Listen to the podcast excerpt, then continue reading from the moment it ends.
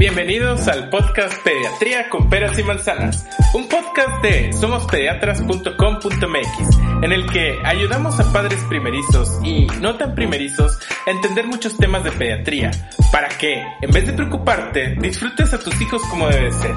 Soy Roberto Hernández, intensivista pediatra. Comencemos. Hola, ¿qué tal? Bienvenidos a un episodio más, al episodio número 30 de Pediatría con Peras y Manzanas, el podcast donde hablamos de todo lo que tiene que ver con los niños, pero explicado con peras y manzanas. Hoy tenemos a un invitado, tenemos al doctor Oscar Tarmés, quien es infectólogo pediatra, egresado del Instituto Nacional de Pediatría y actualmente tiene su consultorio en el Hospital Zambrano León del sistema Tech Salud y es jefe de la unidad de atención COVID-19 del Hospital Materno Infantil en Monterrey, Nuevo León. Y nos viene a hablar de cómo pasar las fiestas decembrinas con eh, en esta pandemia de COVID. Entonces, pues bueno, bienvenido Oscar, ¿cómo estás? Muy bien, muchas gracias Roberto. sí.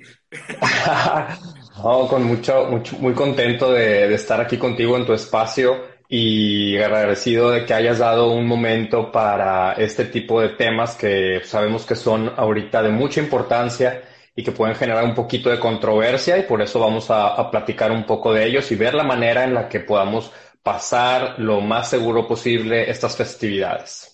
Ok, este, pues sí, la idea, de antemano, la idea es que pues, decirles que no salgan, y que no tengan actividades más que con su círculo pues cercano, ¿no? Su núcleo familiar o con quien viven, si tienen roomies o si, no sé, pues con ellos mismos, pero este, con ese círculo es con quien tienen que eh, convivir, pero también sabemos que este, pues va a haber gente, que es inevitable que mucha gente salga, eh, que salga, y pues también para esto pues queremos eh, pues hacerlo para que afecte el, menor número de personas. ¿Es, ¿Es, correcto, Oscar?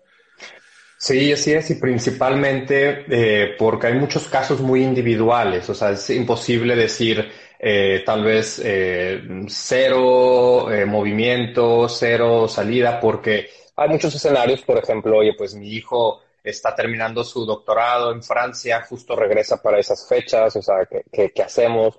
O voy a tener una mudanza, voy a tener este tipo de eventos. Entonces, cada escenario es muy individual y eh, segundo lo que tú dices, Roberto, de que la idea es que salgamos lo menos posible. El mensaje final con el que vamos a, a estar trabajando en todo esto es mm, evitar la convivencia en grupos grandes y evitar mayor riesgo, porque sabemos que en el país, en México, pues la circunstancia eh, de, pues, infecciosa por el SARS-CoV-2 está crítica, ¿verdad? Entonces queremos que la comunidad esté lo más protegida posible. Y bueno, pues vamos a comenzar con todas las, las, preguntas que te hicieron llegar y platicar un poquito más de eso. Claro, pues mira, antes de empezar, Oscar, con las preguntas, platícanos un poquito de, de ti, de lo que haces, en qué, en qué andas ahorita, qué, qué hiciste o qué, qué, qué nos cuentas por ahí.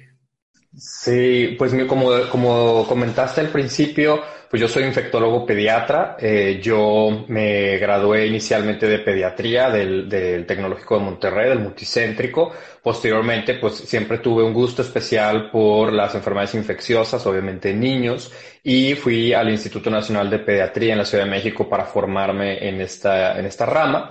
Eh, actualmente soy, estoy cursando una maestría en ciencias que está orientada a enfermedades infecciosas por la Universidad de Londres y por toda esta situación de la pandemia, pues esto tuvo que ser eh, a manera de distancia, ¿verdad? En, línea. Pero bueno, nos estamos adaptando igual que todos y, en estos estamos. Ya en cuanto a lo laboral, eh, pues me desempeño como infectólogo pediatra en el medio público y privado y he tenido mucha oportunidad de estar ahí en la atención de pacientes pediátricos y ginecobstétricas de, de, con COVID-19.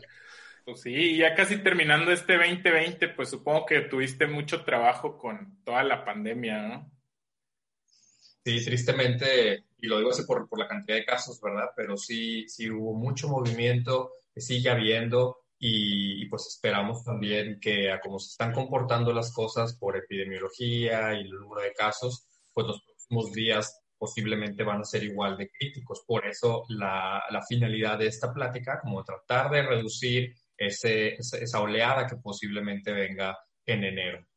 Ok, ¿y cuánto, cuánto calculas tú que nos dure esta pandemia? Sin, sin comprometerte a nada, porque luego... Sí, pues es, es complejo eh, mencionar números, pero la situación todavía está crítica en México en cuanto al número de casos, número de defunciones. Afortunadamente, pues ya se cuenta con la vacuna y próximamente va a estar distribuyéndose según lo planee la Secretaría de Salud pero todavía quedan unos meses, este, vamos a estar todavía, pienso yo, en, en, el mismo escenario. Vamos a esperar los resultados del impacto que tenga la vacuna en la comunidad y seguir cuidándonos, no hay de otra.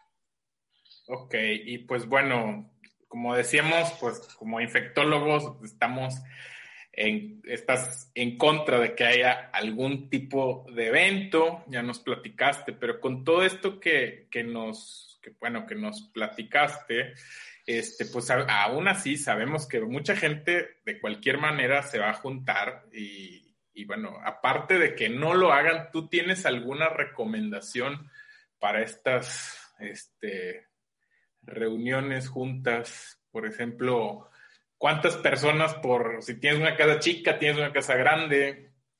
Eh, ¿Cuántas personas por metro cuadrado de construcción, por así decirlo? O bueno, más o menos. Claro. Pues mira, yo creo que algo importante es tratar de, discernir cómo son los riesgos dependiendo de cada, de cada escenario en el que vamos a estar posiblemente expuestos, ¿no? Entonces, que sepamos todos que la manera más segura de festejar esta, estas festividades o la Navidad, pues sería a manera a distancia, ¿verdad? En línea. Es lo que se está recomendando, tanto los CDC de Estados Unidos, todas las instancias a nivel mundial te dicen, si puedes, no salir si puedes, no estar en convivencia con grupos grandes o personas con las que no compartes el techo, que ese es lo, el término que llaman en este momento, mejoraslo de manera virtual. Eso es como el extremo seguro, y el extremo, digamos, más inseguro o el extremo más riesgoso, pues sería reunión con un grupo de personas grande, que no, personas que no viven en la misma casa, han tenido exposición previa reciente y, que sea un lugar cerrado y que nadie esté utilizando cubrebocas o que haya personas sin usar cubrebocas. Entonces, como que esos son los dos extremos y podemos estar eh, analizando cómo es el riesgo en uno y cómo es el riesgo en otro. Este, la, eh, hay, como te decía al principio, hay muchos escenarios individualizados de cada familia o de cada, de cada grupo, ¿no? Por eso eh, me di también a, como a la tarea de hacer un análisis de que, bueno, qué consideraciones previas podemos tener como antes de, antes de considerar un, un, realizar un evento o invitar a personas, ¿verdad? Y yo creo que podemos irlo analizando de esa forma. Este, si, si tú como individuo dices, bueno, sabes que yo sé que el grupo de personas con el que me gustaría pasar estas festividades han seguido de manera estricta, las, las, medidas de aislamiento, las medidas de seguridad, esto debió haber ocurrido o debe de ser mínimo 14 días de, antes de que, de que, esté planeado este posible evento. Entonces, para este entonces, si, desearan, por ejemplo, tener una pequeña cena navideña con personas que no, con las que no vives, ya así es, ya vamos un poco tarde. Entonces ya, ya debimos haber empezado este aislamiento. ¿no? Por ejemplo, si yo digo, ¿sabes qué, Roberto? Te quiero invitar a mi casa. Y tú me dices, sí, sí, sí. Y, ayer tuve una posada, y ayer tuve otra, y mañana tengo un intercambio. Pues tú serías un, un invitado al cual, pues habría que reconsiderar la invitación, ¿verdad? Porque has estado de, de, de, evento en evento, de fiesta en fiesta y con exposición. Por eso es, es importante que dices, bueno, yo voy a hacer una pequeña reunión esta lista de personas, decir, oye, pero yo necesito que tú hayas cumplido este aislamiento, que no hayas visitado otras personas, otras posadas, todo esto. No sé si, en ese punto eh, puedas encontrar esa, esa mayor seguridad. Y, y, la honestidad también es importante en estas circunstancias, porque muchas veces eh, un comportamiento humano habitual es como decir, es que me da pena decir, me da pena, pero aquí va a ser muy importante que si digamos que, ¿sabes qué? Pues eh, yo tuve contacto con una persona sospechosa o yo tuve contacto con una persona confirmada o me duele un poquito la garganta, o sea, eh, eso va a ser muy importante, ser honestos y, si sabes qué, pues entonces no puedo o no es lo más seguro eh, asistir en este momento.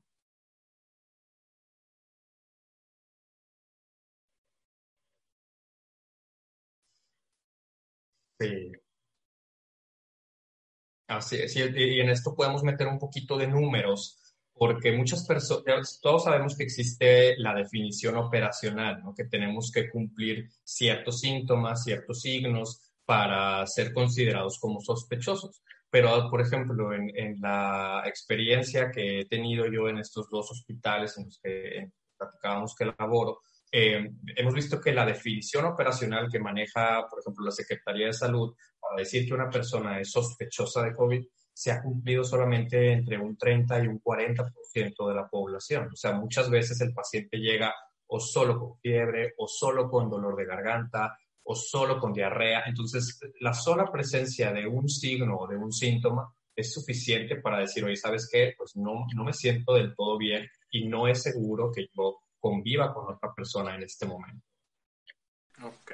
Y bueno, ya nos platicaste que hay que aislarnos eh, para hacer una convivencia y pues habría quienes, por ejemplo, nosotros por el puro, por nuestro trabajo, pues no, o como actividad esencial, lo que yo lo diga, este, pues tenemos que ir a trabajar. Eh, pero, este, hay personas a las que tú consideras que debamos de excluir, por ejemplo, pues yo no, yo no, o sea, si yo fuera un, eh, si yo no fuera médico, yo diría, pues no me voy a juntar con mis compa con, con el doctor Oscar, porque pues...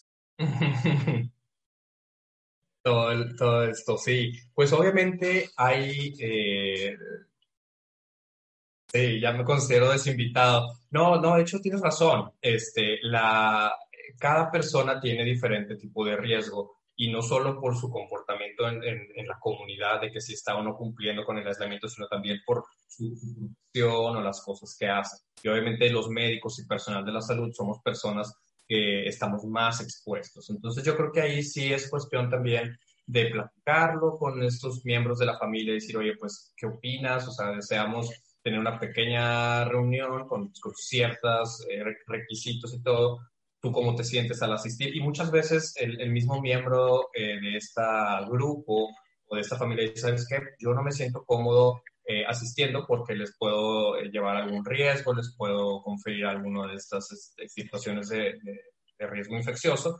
Y ellos mismos van a decir que no, ¿verdad? Entonces yo creo que sí es importante que, que seamos muy selectivos y en estos tiempos se vale por completo la honestidad, de decir, pues, que no vamos a participar, también pues otros que son esenciales pues son la gente del transporte o la gente del súper, pero también están muy expuestos a la, a la, al, al, resto de, a, a, todas las personas que van, ¿no? Así es.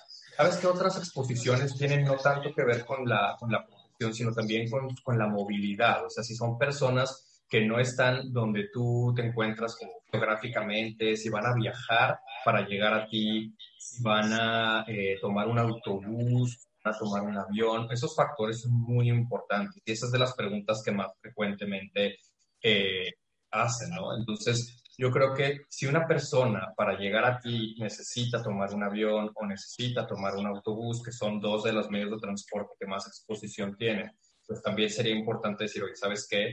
Pues no, no, no serías una, una, persona ideal como para poder tener estas pequeñas, pequeñas reuniones, ¿no? Pero volvemos a lo mismo y como mencioné ahorita en los comentarios, el mensaje contundente es evitarlos a toda costa, pero se va a tener una pequeña, con algunos de los requisitos que vamos a platicar en un momento más, pues bueno, ver todos estos, estos, estos detallitos. Y la, la, yo creo que es importante que lo digamos porque llevamos ya algunos minutos diciendo pequeña reunión, pequeña reunión, pero ¿cómo se define una pequeña reunión? Entonces, los CDC eh, recomiendan que si es que se va a tener alguno de estos eventos, que no sobrepasen el número de personas de 10 y que el espacio físico sea un espacio abierto, bien ventilado, o sea, con, con, ventanas, con puertas o bien que sea al aire libre y que todas las personas respeten la distancia de mínimo metro y medio con uso obligatorio de cubrebocas. Eso es muy importante. Este, preguntaban también que, bueno, ¿en qué momento me puedo quitar el cubrebocas? Y la respuesta real es en, ningún momento. Si ya estamos si ya se va a romper esa, esa regla de decir, bueno, cero reuniones y vas a tener una pequeña reunión con las personas que sabes que han cumplido la, la cuarentena bien, el uso de cubrebocas es obligatorio. Ok. Oye, y también de hablando de las personas, también, pues, obviamente, si vivimos con alguien de riesgo, también es ideal que nosotros no salgamos. O sea, si yo vivo con mi abuelito o con mi papá, que, bueno, ya, ya me toca que mis papás son abuelitos, ya no, ya no decimos el abuelito, este, pues también ya llegan a ser personas de riesgo. Entonces también es, eh, eh, eso también es parte de, no incluirnos en las reuniones, ¿no? Así es, sí. La, vulnerabilidad de cada persona también se tiene que analizar. Y si parte de estas eh, reuniones que se van a llegar a tener en cierto punto deben de considerar si alguno de los asistentes es ya sea mayor de 65 años o que tenga algún padecimiento que afecte su salud de base, ya sea cardiovascular, pulmonar, metabólico, oncológico, o sea, cualquier enfermedad que tenga que pueda poner en riesgo su salud, ya es una persona que tenemos que cuidar de manera adicional, de manera extra. Entonces, eso sí es muy importante considerar. Ok. Oye, pues ya que estamos en la, suponiendo que estamos en la fiesta y ya la estamos organizando para 10 personas, este, y vamos a pedir comida, por ejemplo, pues recomiendas que, y parece poco chistosa la pregunta, pero por ejemplo, si, si haces pavo, pues recomiendas que, que haya pavo o que haya el sí, o que hagan platillos separados, o que preferir los tamales o, los tacos sobre, en, platillos separados y que los compremos así o que se cocinen y se repartan por separado. ¿Sería recomendable o es algo exagerado? Que, creo que es más de opinión, ¿no? Pero... Sí, pues podemos seguir algunos principios básicos que hemos aprendido del virus durante este tiempo. Y uno de ellos es que al menos por alimentos no sea documentado ningún tipo de, infección o de transmisión. O sea, que si una persona preparó alimentos para alguien más, eh, una persona infectada prepara alimentos para alguien que no lo está, no se ha documentado que al momento de ingerirlos los pueda, eh, pueda, pueda resultar infectada esa persona. Más bien podemos analizar como el acto de servirse y el acto como de ir a, tomar estos alimentos. Lo que se recomienda en general es que todos los, tipos de como alimentación tipo buffet, sea solamente una persona la que esté sirviendo y esto con la finalidad como de que no haya mucha manipulación de mismos objetos, o sea, que varias personas no pasen a tomar una cuchara o el cucharón o el, tenedor o las gritos para la ensalada, o sea, que sea una persona quien eh, sirva los alimentos a las demás, ¿verdad? Eso en caso de que se opte por ese tipo de, platillos. Ahora bien, si se desea eso de, empaquetar ya en, en, individual, es decir, bueno, esto es porción, este, tú la tomas y ya tienes todo listo en tu plato, ¿verdad? Y ya lo, lo, lo ingieres, ya para evitar este tipo de, pues como de situación de que has tomado o que tomas varias cucharas, lo otro importante es de la, por ejemplo, de los vasos, de los platos, así, si son cinco personas, pues bueno, eh, marcar tu vaso desechable, como con mi nombre, es Oscar, y este es mío, para que no vaya a haber confusiones de que llega otra persona, lo toma, lo, lo, lleva a la boca, tratar de evitar todas estas confusiones. Y otro muy importante es las, las botanas o los centros de mesa de alimentos, o sea, evitarlos a toda costa. O sea, no poner un, un, platito como con cacahuates o con chocolates, o sea, algo que varias personas puedan estar metiendo la mano, se lo llevan a la boca y luego otra persona llega y lo hace. Entonces son detallitos que, que si bien pudieran parecer eh, insignificantes, pero que una vez que analizamos el acto de, cada uno de ellos, pues vemos que confieren un riesgo infeccioso. Ok, pues sí, eso es bastante clave. Y bueno, antes, antes de pasar a los viajes, que también queríamos hablar de eso, ¿tienes algo más que platicarnos o que quisieras decirnos acerca de estas, de las, de las este, reuniones en cuanto a diciembre? Pues mira, de las, eh, digo nuevamente, mencionar lo que llevamos todo este tiempo diciendo, que la mejor recomendación es no hacerlo, ¿verdad? Pero bueno, si nos ponemos a analizar un caso en el que unas personas, sabes que yo sí la voy a hacer, decirles, mira, entonces evita a toda costa una serie de actividades que pudieran ponerte en más riesgo. Una de ellas son, eh, como sabemos, el, virus se transmite por aerosol, es el principal factor de transmisión. Entonces, si los, los aerosoles no solamente se transmiten por estornudar, también por hablar, gritar y obviamente cantar. Sabemos que en México, pues una de las, de las costumbres también suele ser como que rentas un, un karaoke o están cantando, pidiendo posadas. todo eso es a, tonos de voz elevados, ¿verdad? En grupos eh, que si se llegan a juntar algún grupo de personas. Entonces, cantar es una actividad de riesgo. Igualmente, los instrumentos de viento. Este fue muy criticado recientemente en un, juego de, fútbol americano que, que, que se puso ahí en medio tiempo una orquesta y bueno, un, grupo de, de, puros instrumentos de viento. Y dice, bueno, esa es, la, esa es la actividad de mayor riesgo, un instrumento de viento que está sacando todos los años. Entonces, eh, ha habido casos reportados eh, de, recitales de música en los cuales algunos niños estaban en su, en su recital de flauta y pues hubo un contagiadero. Entonces, por si por alguna razón tú dices a mi grupito de, de 10 personas que nos cuidamos, vamos a tener una reunión, evitar eso de karaoke, evitar que la, que la nietecita esté con su flauta, con sus saxofón. Son detalles, pero que a la vez pudieran ayudar a la, a la comunidad a evitar estos contagios. Okay. Pues fíjate que, qué interesante, yo no, yo no sabía y pues bueno, también sirve para que cambiemos nuestras habilidades musicales en las primarias, ¿no? Oye, Oscar, este, y bueno, pues, pues como ya habíamos platicado, también muchas personas tienen planes de viajar, o por ejemplo, a mí me toca regresarme ya eh, definitivamente a, a México. Entonces, este, pues ya sea que para, como dices, para pasar con un familiar cercano, este, pues no sé si tengas eh, algo que nos quisieras decir, qué precauciones hay que tomar antes, a lo mejor en el aeropuerto, durante el viaje o en, el, o en la central de autobuses este, para, para esto. Pues mira, la, la recomendación más grande de, de, los dos escenarios, ya sea de autobús y de avión, sería evitar el contacto con grupos grandes de personas. Y esto va muy de la mano con las salas de espera.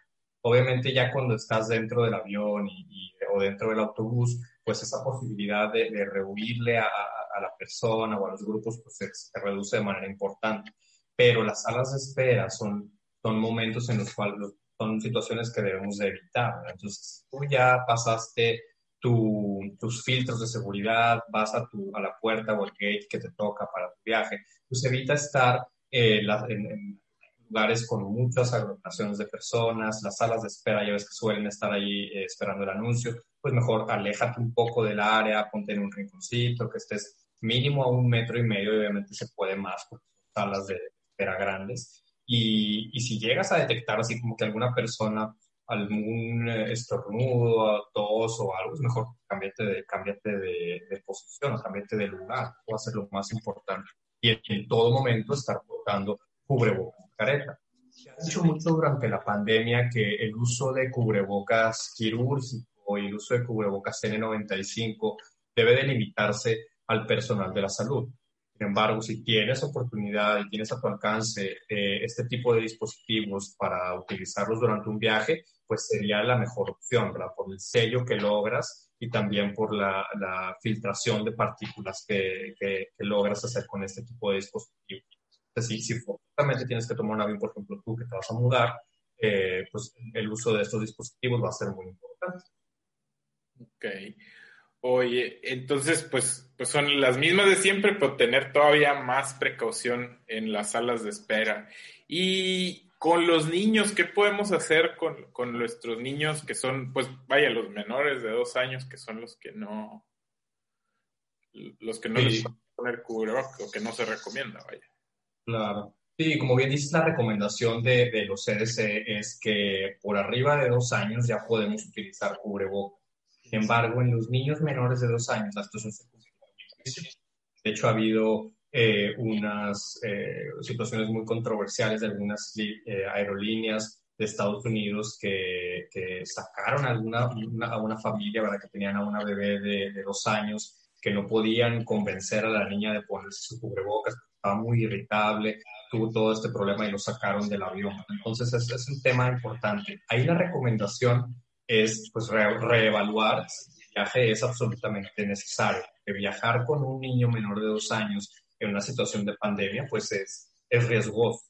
Si tú, por ejemplo, en tu caso, ¿no? que te vas a mudar, que tienes un bebé menor de dos años, pues ahí hay que estratificarlo por edades. Si es un bebé de, o sea, un bebé de menos de un año que todavía su sostén cefálico no lo logra, poner cualquier tipo de objeto, ya sea en su cara o, en, su, boquita, ¿verdad? Como cubrebocas, pues eso puede conllevar riesgo de asfixia. Entonces ahí sería la recomendación de no poner absolutamente nada y evitar al máximo estos grupos de aglomeraciones de personas. Y es un bebé un poco más grande, podrías a manera de, de escudo, ¿verdad? Tener unas gorritas que, a veces ponen y que tienen separado de, la cara esta película para protectora y eso podría en algún momento ayudar. Pero eh, importante reforzar que en menores de dos años está absolutamente contraindicado y ahí sería cuestión de evitar al máximo los, las aglomeraciones de personas. Okay. Y ayuda a ponerle, por ejemplo, traes con la colchita o con una, este, con algo, eso, eso ayudaría un poco. Pues realmente cualquier barrera que se interponga entre, entre tu vía aérea o tus, ojos y, el ambiente o el virus ayuda. Sin embargo, también que esto no sea como una invitación para que envolver al bebé sí, mil colchas, porque eso también conlleva un riesgo de asfixia. Entonces, pues tomarlo con la reserva, ¿verdad? De que posiblemente no sea una diferencia significativa hacerlo, pero si esto te da tranquilidad y te aseguras de que tu bebé esté eh, sin riesgo de asfixia, pues Ok, perfecto. Pues eso está muy bien. Oye, Oscar, y cuando regresamos a, las, a nuestra ciudad de origen, a nuestros, a donde deberías de estar, ¿es necesario que te aísles? Si tuviste un viaje nacional o internacional, ¿hay diferencia? Sí, Ahí es importante recordar algo que se llama periodo de incubación del virus. Entonces, este virus, el SARS-CoV-2, desde que tú contraes la infección, puedes eh, desarrollar, eh, desde que tú o sea, desarrolles el contagio, ¿verdad? puedes eh, desarrollar esta enfermedad ya sea desde 24 horas después, que sería raro, habitualmente es 3 días después, hasta 14 días. Y en algunos casos muy raros se ha documentado de hasta 30 días, pero eso sería excepcional. Entonces, lo ideal y lo que se está recomendando ahorita es, por ejemplo, imaginemos el escenario, ¿no? De que yo viajo porque mi familia se encuentra en otro estado, quise pasar estos días con ellos y tomé todas estas medidas de precaución, este, y al momento de regresar es importante guardar este aislamiento y la recomendación sería 14 días, porque si en el avión o en el trayecto fui un contagio, eh, esto para estar completamente seguros de que yo ya no sería contacto para alguien. Tendríamos que pasar este periodo, ¿verdad? De 10 a 14. Depende más o menos de, del grado de, exposición. Pero eso sería lo indicado. Ok. Y por decir así, que llego y necesito trabajar lo antes posible, habría un rol en tomarte una prueba en un periodo más breve o la verdad es que no, o sea, como quiera serían los 14 días y es mejor eso o uno es superior al otro? Sí, sí, habría un beneficio, sí habría como una manera de, de, tener más información y más seguridad, de decir, ah, mira, regresé y me tomé una prueba y está negativa, pero hay que recordar que puede haber falsos negativos de muchas de las pruebas que se toman. Entonces, digamos, varios varias, eh, pasos que hay que seguir serían, yo regreso de viaje y por alguna razón forzosamente tengo que hacer alguna actividad, ya sea laboral o, ya convivir con alguien más en este aspecto esencial, lo que se recomienda es que pasen mínimo 48 horas eh, para que tomes una prueba y que esa prueba sea las denominadas PCR. Ahorita eh, en, México o en todas partes del mundo, pero Secretaría de Salud ya puso ah, en distribución unas que se llaman antígeno, pruebas de antígeno. Estas pruebas ayudan en el sentido de que son más rápidas que la PCR, que su rendimiento diagnóstico, o sea, la confiabilidad es mejorcita que de las de, por ejemplo, de las rápidas, que era una gotita del dedo, pero aún así no son mejores que las PCR, ¿ok? Entonces, para que tú puedas tener más certeza, tanto tranquilidad para ti como para la convivencia con otras personas, lo mejor sería tomarte una PCR, una prueba de PCR, y el tiempo espera para esperar después de haber llegado, extenderlo ya sea de dos a cinco días para dejar, digamos que si en caso de que sí te hayas contagiado, pues que el virus eh, logre manifestarse lo suficiente para que salga positiva y recordar ese asterisco o esa notita de que existen los falsos negativos y, de eh, tener una prueba negativa no te descarta por completo por lo que empiezas a desarrollar algún síntoma. Primero que hay que hacer es aislar. Segundo, contactar a las personas tal vez en convivencia, ¿verdad? O sea, si, si, si estuviste en una posada o en una reunión familiar y tú empezaste a desarrollar síntomas, háblales y la honestidad que, que, debemos de tener, que platicamos en un principio, y decir, oye, ¿sabes qué? Tengo fiebre, tengo dolor de cabeza, o no detecto dolores, porque ese es el paso que hay que seguir para detectar a los, a Por eso es que eh, este punto tan importante es decir, mejor eviten salir, porque te evitas todos estos escenarios en los cuales tienes que estar como con la preocupación o con el miedo de que no sé si llevé algo a mi casa, no sé si, si estoy trayendo algo de mi casa, y se vuelve toda esta cadena de contagio. Ok, pues sí, eso es, es bastante, y sería lamentable que cargaras eh, con, algún, con alguien que tuviera, no solo el contagio, que tuviera alguna este, enfermedad grave, ¿no? Así es. O hasta que, y, hasta que se muera, pues, pues, la verdad, ¿no? Por un evento. Sí, sí, por eso muchas de las reflexiones que están circulando ahorita, decir, mira, ¿sabes qué? Pues puede que estas sean unas festividades algo atípicas o distintas, pero pues si ya llevamos un año, casi un año de vivir un, una dinámica diferente, pues bueno, vamos a, a, tratar de, de, de, continuarlo de esa forma y con la ventaja y la promesa próxima de que está a nada de estar distribuida de manera amplia en el país. Entonces, mejor vamos a aguantar un poquito y a seguir cuidando. Oye, Oscar, y, ahora que mencionas la vacuna, eh, de, eh, pues, ¿qué vacunas nos van a llegar? ¿O tú, tú estás enterado de que llegó o que ya llegó? Porque están haciendo algunas en fase 3, ¿no?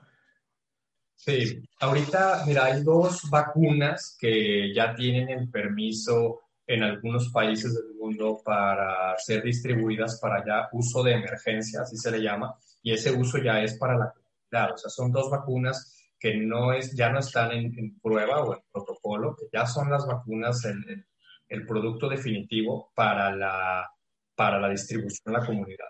Una de ellas es la de Pfizer y la otra es una que la compañía Moderna. Ambas son de la misma tecnología, esa base de RNA mensajero, por ahí en, mi cuenta eh, por tantas preguntas que hacían también de qué onda con esa vacuna de RNA mensajero, porque es algo relativamente nuevo, no es eh, el funcionamiento, pero a grosso modo es que lo que se inyecta en esa vacuna son como las instrucciones genéticas para que nuestras propias células mm, hagan o creen una proteína propia del virus. Entonces, al momento de que nuestro organismo ya se sensibiliza a esa proteína, ya nos protege de una posible exposición entonces no te estarían inyectando ni el virus o el virus muerto o, o moléculas eh, del virus fragmentado, o sea, inyectarían unas indicaciones para que nuestras células hagan la proteína y nos esas dos vacunas, eh, una de ellas, que es la de Pfizer, esa ya está autorizada por COFEPRIS y es la que en las noticias hemos estado viendo que va a llegar primero a la Ciudad de México y a Coahuila y estamos en espera de que se nos diga cuál va a ser el plan de distribución. Se comentó al principio que va a ser primero al personal de la salud y posteriormente según los grupos de riesgo, pero eso pues de manera mediática lo vamos a estar esperando o mediante los informes también de, la Secretaría de Salud. Ok, perfecto.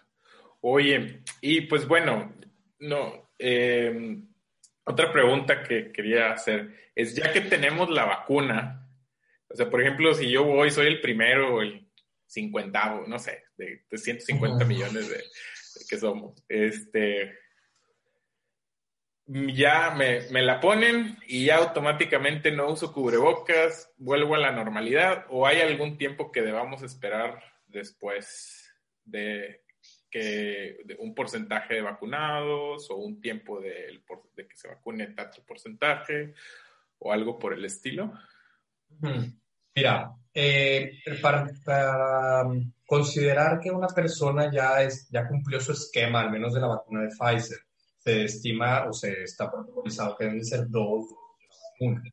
Entonces, por ejemplo, no sé, compañeros nuestros que, que elaboran en Estados Unidos como médicos, que ya recibieron su primera dosis, ellos no se encuentran ya totalmente inmunizados. Tienen que esperar tres semanas, de tres a cuatro semanas posteriores a la primera dosis para recibir la segunda dosis.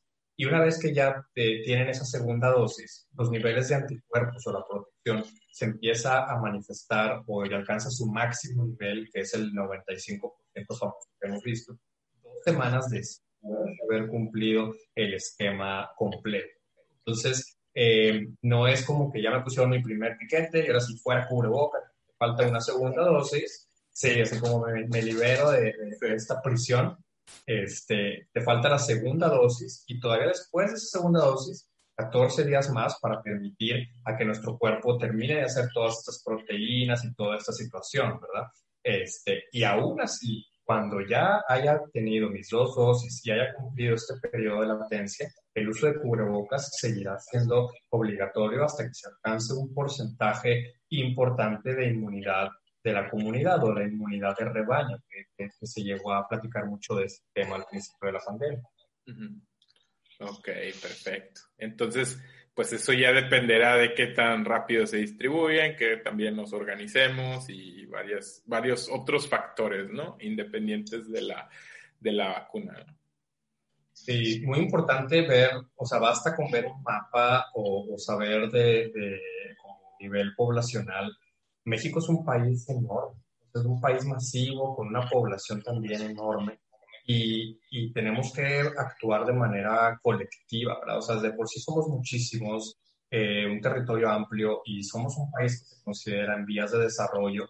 Hay que nosotros también poner de nuestra parte y evitar que contagios sigan, ¿verdad? O sea, ya los científicos a nivel mundial pues ya hicieron su parte, que es como que hacer la vacuna. Nos toca a nosotros es pues quedarnos en la casa, usar cubrebocas y esperar a que toque el momento para que nos apliquen esta vacuna. Ok, perfecto. Pues creo que es bastante valioso todo lo que nos has aportado. Creo que eh, muy, muy buenísima información y el doctor le han echado muchas porras aquí en los comentarios, muchos corazones ahí le han aventado. Este, y lo que te quiero preguntar, antes de pasar a las preguntas que tenemos por aquí, ¿qué va a hacer el doctor Oscar ahora en las fiestas? Pues justo lo que les decía, o sea, voy a hacer una pequeña reunión virtual, este, no, por lo que decíamos hace rato, tú me dices de que, bueno, ¿a quién vamos a excluir de, la, de una posible reunión o algo? Pues hay que decidir auto-excluirnos y fomentar eso, ¿verdad?, entre la población. Y eso, ¿sabes qué? Pues mira, yo soy personal eh, eh, altamente expuesto, yo sugiero que yo no asista a nada y los invito a que no planen eh, ningún tipo de reunión. Entonces yo en lo personal, este, voy a hacer una reunión pues, virtual con mi familia por Zoom, que ya está de super moda, ya, pues, ya lo tenemos así como este, hasta arriba.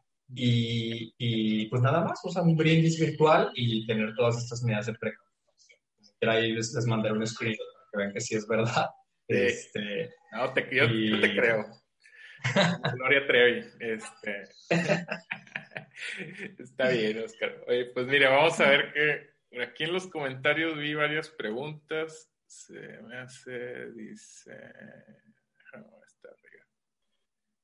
Eh, para irlas contestando. Dice. igual mientras encuentras una, yo a mí me pareció una muy interesante que nos hicieron llegar de que, bueno, ¿cuándo esperaríamos una siguiente pandemia? O sea, una vez primero Dios y la ciencia, ¿verdad? De que la vacuna funcione, que esto se acabe.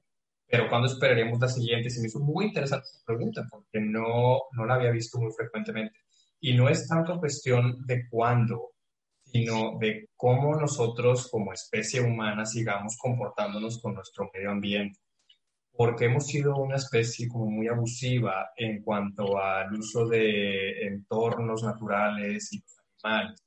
Y eso repercute de gran manera en los virus y las bacterias, aunque no lo parezca el cambio climático, el abuso agropecuario, las granjas, todas las, todas las pandemias recientes que se han vivido han sido por algo que se llama saltos interespecie. O sea, no son virus que salen de, nada, de la nada.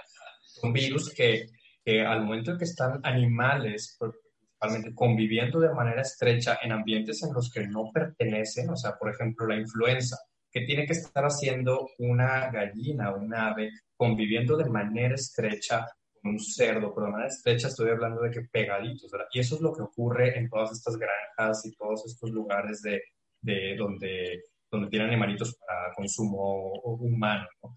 Entonces, si nosotros como especie seguimos mm, usando todas estas granjas, todos estos criaderos de manera irresponsable, podemos seguir fomentando estos saltos de especie y con el COVID ya ocurrió en Dinamarca, eh, en una granja de, de minks, son los animalitos que, de los cuales tienen la, su pelaje para los abrigos de mink. Eh, hubo mutaciones ya del virus y, y, los minks empezaron a contagiarse, hubo un brote y pues tuvieron que sacrificarlos. ¿no? Entonces, todo esto repercute de gran manera. Eso es un llamado también para que nosotros como especie seamos más responsables y menos abusivos con, con el entorno y por eso les digo, no es cuestión de cuándo esperar la siguiente pandemia, sino qué vamos a hacer para que no nos llegue una nueva, ¿verdad? Históricamente ocurren cada 10 a 30 años, porque 2030 pues, fuera lejos, pero está a la vuelta de la esquina prácticamente. Se nos pasa bien rápido, ¿verdad? Oye, pues sí, eso es, Fíjate que eso es un buen momento, es una buena reflexión y, creo que también invita a que nosotros también fomentemos la economía, eh, pues de hacer, de tratar de evitar de fomentar este, este, este uso de granjas, etcétera, ¿no? Mira, me pregunta aquí, Ye Seu, dice, tengo una pregunta, ¿por qué en México el índice de mortalidad es mucho mayor que en otros países? Es multifactorial. Son muchos los factores que, tienen que ver. Los más importantes son las comorbilidades que tiene el, mexicano. En México es el primer lugar eh, en cuanto a índices de obesidad, eh, obesidad infantil y también diabetes está. Entonces, em, unas personas, las personas que, que, tengan o que tengamos algún problema metabólico, eh, pues tenemos más en riesgo. Y en México existen, ¿verdad? Igualmente México tiene el otro extremo, que es la desnutrición. La desnutrición también es una situación inflamatoria. Entonces tenemos los dos extremos. Tenemos el extremo de obesidad, tenemos el extremo de desnutrición. Somos un país mm, como molecularmente muy inflamado y si sumas eso a que somos un país en vías de desarrollo y un país que a veces no tiene los mismos recursos eh, hospitalarios o la misma infraestructura hospitalaria que otros, pues eso va a repercutir de manera importante en la mortalidad. Ok. Eh, la infrastructure. Oye, Oscar, este, mira, me preguntan, si hay alguien ya contagiado en casa, ¿cómo puede estar alerta de síntomas en un bebé? es muy interesante porque los bebés no, obviamente no te van a cumplir la definición operacional que esperas. O sea, un bebé no te va a decir de la cabeza, un bebé casi no tiene un reflejo oxígeno tan desarrollado, o sea, no tose tan igual que un adulto. Entonces, lo que yo te recomendaría es vigilar eh, signos de alerta que sería fiebre, irritabilidad, o sea, que si llore, llore, que no lo puedas consolar ni con las actividades que normalmente ya sea cargándolo, jugando, eh, evacuaciones o que tenga diarrea, o sea, disminuyes en consistencia o que tenga diarrea, o que veas también eh, cambios en su piel, que empiecen a salir ronchitas o que empiecen a salir manchitas que habitualmente no tenga. Esos serían datos de alarma para considerar eh, pues la posibilidad de, de infecciones. Ok. Aún así, no sería un motivo de que sea una enfermedad grave, solamente es que está contagiado y solo un porcentaje de los niños tiene enfermedad grave, ¿verdad? Pequeño porcentaje. Sí, así es, un, es un pequeño porcentaje. Sin embargo, eh, existe otro síndrome más raro aún, pero presente, que también hemos tratado y ya han hablado también ustedes en el espacio, que es el síndrome inflamatorio multisistémico pediátrico. Entonces, este síndrome ocurre algunas semanas después de que el bebito o el, o el niño se infectó este, y se caracteriza por fiebre de más de cinco días, que está también muy irritable, con manchitas nuevas en su piel. Entonces, la fiebre va a ser tu mejor dato en el radar, ¿verdad? Eh, ándale, por ahí como mencionan en el, en el como tipo enfermedad de Kawasaki, pero no es lo mismo porque eh, de manera molecular son diferentes, pero te dan un cuadro clínico muy... Y luego preguntan acá la doctora Nora, este, dice que ahorita es época de resfriado, ¿se deben hacer pruebas aunque no tengan fiebre, cefalea o anosmia las personas? Y la respuesta real y la respuesta correcta es sí, porque ahorita que estamos todos usando cubrebocas, realmente lo estamos usando, y el, el, distanciamiento social han ocasionado que los virus respiratorios que normalmente circulan para estas fechas no lo estén haciendo. Entonces, en el seguimiento mundial de la influenza y en el seguimiento mundial de otro tipo de virus, eh, están por los suelos. Ahorita no hay otros virus circulando más que COVID y uno que otro por ahí que se llama rinovirus, ¿verdad? Este, pero si nos vamos a, a, los números de, por ejemplo, influenza a nivel mundial, en el cono sur, Australia, tuvo 98% menos casos de influenza que el año pasado. Y nosotros como país, eh, a la fecha de hoy, o sea, al día de hoy, en México, solamente hay reportados oficialmente un caso de influenza cuando el año pasado, para ahorita, ya teníamos más de 600 casos. Entonces, vean ese cambio abismal. O sea, ahorita si alguien tiene moco, si alguien tiene tos o si alguien tiene sospecha de infección, hoy es lo primero que tenemos que confirmar. Ok. Nos preguntaban, hablando de la influenza, ¿cómo diferenciamos el COVID de un resfriado común? Esa es muy difícil de responder porque no hay una, no hay una respuesta totalmente correcta y mucho tiene que ver con el interrogatorio que tu médico te vaya a hacer, ¿no? O sea, como que oh, tanto, una autorreflexión y decir, a ver, estuve en personas, estuve en riesgo, ¿no? Pero clínicamente pueden ser muy parecidos. Fiebre, moquito, tos, dolor de garganta. Y es que a veces cuando no se manifiesta todo el cuadro completo, puede parecer una gripa otra que hayamos tenido, pero que a nosotros nos haya dado leve, no quiere decir que a las demás personas que nosotros podamos contagiar vaya a ser leve Por eso es eh, importante que tenemos síntomas, pues no, no estemos en contacto. Ok. Preguntaron otro que si hay que hacer refuerzos del sistema inmune, ¿tienen algún rol ahí?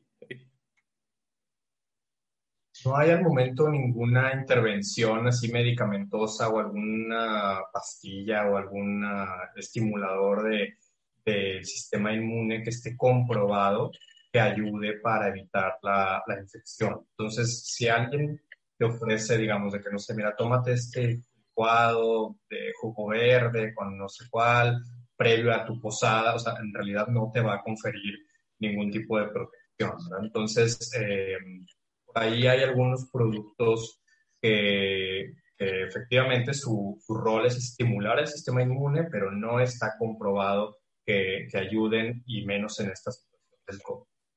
Y es un tratamiento a largo plazo, o sea, tienes que ser saludable, estar comiendo bien, o sea, no hay nada que sustituya eso como una solución rápida que te dé ese boost de sistema inmune, ¿verdad?